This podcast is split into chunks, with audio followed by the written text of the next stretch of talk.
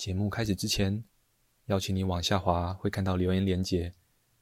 如果喜欢我们的节目，就请你给我们五星好评加追踪吧。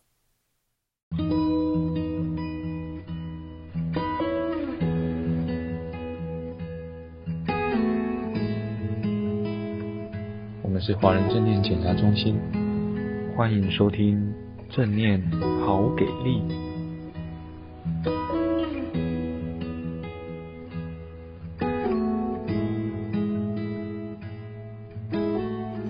大家晚安，我是慧萍，很开心又来到了正念朗读的时间。今天想跟大家分享的文章是面对身体不适的关键态度，从惯性厌恶到好奇开放。这篇文章来自于胡菊梅的《正念减压自学全书》。在这个历程中，透过身体的智慧，我们真真实实的练习与不舒服同在，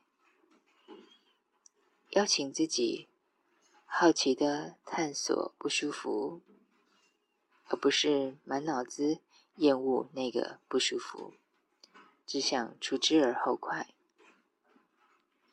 过程中不逃避，不压抑，不忍耐。不假装没事，因为这些都是长期无效的阴影策略。相反的，我们练习在觉察中尝试不同的可能，选择更合宜的适切行动，渐渐学习如何从惯性反应到有觉察的回应。这样的练习从身体出发，建立一种适应较良好的新习惯，慢慢的持续实践，便会逐渐渗入日常生活中。整个历程如下所示：惯性反应、正念觉察、有觉察的回应。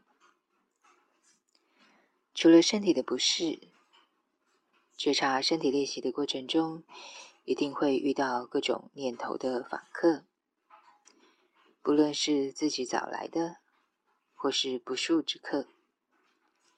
此时如何对待念头的访客，也是练习的重要关照。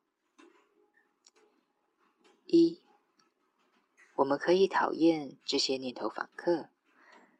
然后观察这样的心生厌恶，给身体与心理带来什么变化？二，我们也可以稍微选择好奇一下有哪些念头访客，然后观察这样的心生好奇，给身体与心理带来什么变化？三，之后。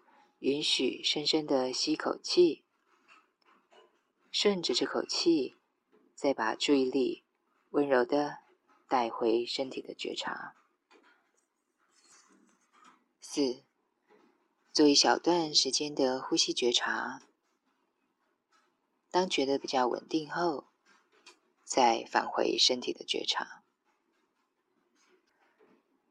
不管任何时刻。呼吸觉察都是帮助自我安定的好朋友。不管任何时刻，身或心的不舒服，都是信差，帮助我们更认识自己，帮助我们看到可能已经长期忽视且缺乏关照的层面，开启温柔自我照顾的大门。觉察身体的练习，可以是正式练习中的静坐，也可以是非正式练习。例如，一个人安静坐着的时候进行，坐捷运、地铁、公车、开会或上台前的等待等，时时刻刻都可以领受当下身体的感觉，即便只是五秒钟或三分钟。在这种情境下的身体觉察，是一种身心连结的练习。在静坐时的身体觉察，因为坐的时间较久，除了领受身心的连结，较有机会学习与痛苦和平相处，减少对痛苦的厌恶。同样都是觉察身体，着眼点会有一点差异。您可以慢慢的品尝与体会。今天的分享就到这里，祝福大家有个美好的夜晚，晚安喽。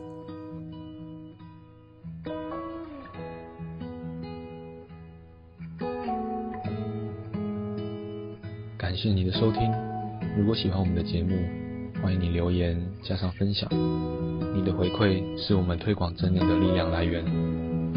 敬请期待下一次的精彩内容哦。